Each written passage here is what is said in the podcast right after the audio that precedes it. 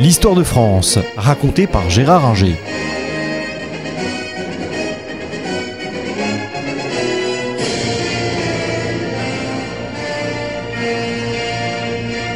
Bonjour. D'abord, euh, bonne et heureuse année 2017 euh, euh, à toutes et à tous. Je vais vous parler en une quarantaine de petites pastilles de quelques minutes de l'histoire des Juifs de France, des origines à François Hollande. Donc, si vous le voulez bien, on va commencer par la période la plus ancienne, ce qui est logique, on va suivre un ordre chronologique. Et on va donc commencer par la Gaule. Alors j'ai une mauvaise nouvelle pour les antisémites, c'est que les juifs sont en Gaule et donc sur le territoire français depuis euh, plus de 2000 ans. Et donc euh, ceux qui s'imaginent que les juifs sont arrivés euh, au XXe siècle ou au mieux au XIXe siècle, eh bien se trompent énormément. On a des traces de présence juive euh, en Gaule dès le premier siècle euh, après Jésus-Christ. Alors on sait par Flavius Joseph que des représentants de la dynastie qui régnait euh, en Palestine à l'époque, la dynastie hérodienne, ont été exilés en Gaule, à Vienne d'abord, et puis euh, à Lyon ensuite. Mais au-delà de ces quelques personnes, ce qui est intéressant de savoir, c'est euh, on a trouvé des traces de cette présence juive par l'archéologie. Et dès le 19e siècle, on a trouvé des lampes à huile ornées de menorahs, de feuilles de palmiers et de cédras, euh, qui montre que euh, y avait une présence juive qui n'était pas que fortuite ou euh, accessoire. Des juifs vivaient en Gaule.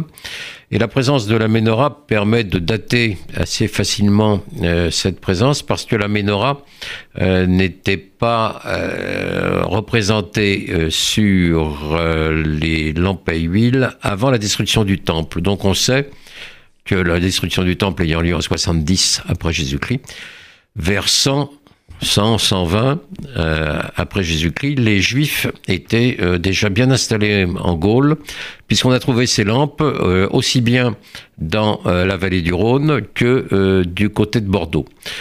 Ce qui tente à prouver que ces juifs étaient des commerçants la plupart du temps. Peut-être aussi y avait-il quelques fonctionnaires. Parce que les Juifs, en Gaule comme ailleurs, jouissaient du même statut que les autres euh, habitants. Ils pouvaient être euh, citoyens euh, romains. Et ils le sont tous devenus, comme tous les habitants de l'Empire, en 212 après Jésus-Christ, avec l'édit de Caracalla. Caracalla, c'est celui, si vous êtes allé à Rome, qui a fait les termes, les gigantesques termes que vous pouvez voir dans dans la capitale italienne. Alors, on peut se demander comment vivaient ces juifs. Est-ce qu'ils vivaient bien? Est-ce qu'ils vivaient tranquillement ou pas? Parce que tout le monde a en tête et en mémoire euh, ce qui concerne euh, le, temple qui a été détruit par euh, les Romains en 70, donc après Jésus-Christ, à la suite de la révolte des Judéens, comme on disait à l'époque. Et donc, on peut se dire, bah oui, bah les Romains, s'ils s'en prennent aux Juifs en Judée, ils peuvent s'en prendre partout. Eh bien non, ça n'a pas été le cas. Les Romains considéraient que la révolte en Palestine était une révolte politique et qu'il fallait euh, la combattre euh, pour que Rome reste la maîtresse de l'ensemble du monde méditerranéen. Mais en ce qui concerne la religion, ils étaient très ouverts et très tolérants.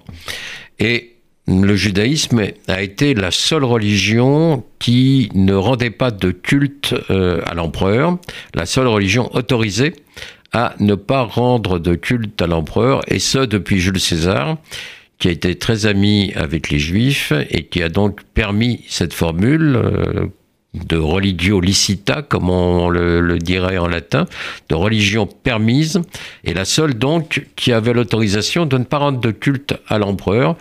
Euh, ce qu'elle pouvait faire, et ce qu'elle faisait d'ailleurs, c'était euh, de prier Dieu pour qu'il protège l'empereur.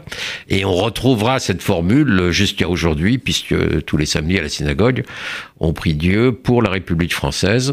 Donc à l'époque, on priait Dieu pour l'empereur. Et les Juifs disposaient de nombreux privilèges, notamment ils étaient dispensés de, de services euh, militaires, ils pouvaient envoyer de l'argent comme ils l'entendaient euh, en Palestine, euh, et donc ils ont vécu non seulement très bien, mais en même temps, ils ont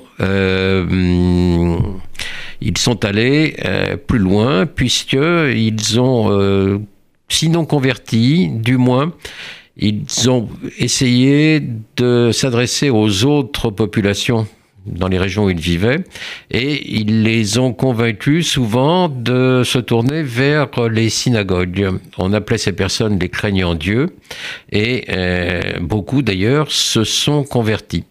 Ce qui fait qu'à l'époque romaine, euh, les Juifs vivaient euh, tranquillement, et ce, peut-être jusqu'à l'arrivée du christianisme, dont nous parlerons la prochaine fois.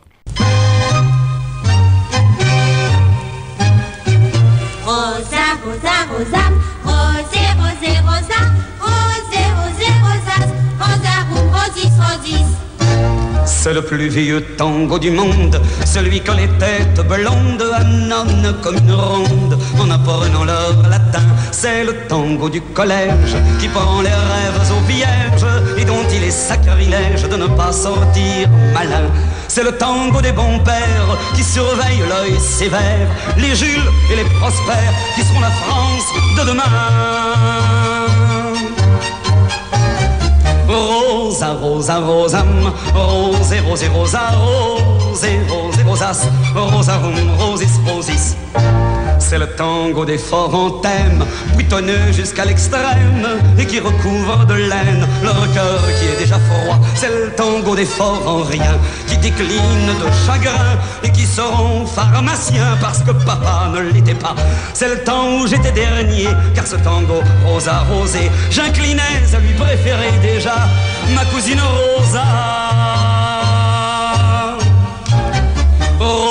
Rosa, rosa, rosé, rosé, rosa, rosé, rosé, rosas, rosarum, rosis, rosis.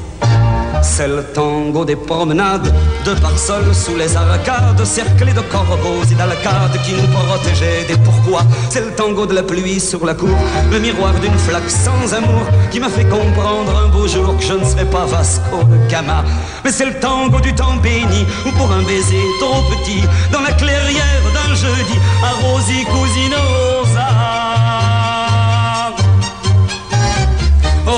Rosa. Rosa, rosa, rosé, rosé, rosa, rosé, rosé, rosas, rosarum, rosis, rosis. C'est le tango du temps des héros. J'en avais tant des minces, des gros. J'en faisais des tunnels pour Charlot, des auréoles pour Saint-François. C'est le tango des récompenses. Quel est à ceux qui ont la chance d'apprendre dès leur enfance tout ce qui ne leur servira pas? Mais c'est le tango que l'on regrette une fois que le temps s'achète et que l'on s'aperçoit tout bête qu'il y a des rosa. Rosa, rosa, rosam, rosé, rosé, rosa, rosé, rosé, rosas, rosis, rosis. Retrouvez un nouveau feuilleton de l'histoire de France raconté par Gérard Inger la semaine prochaine.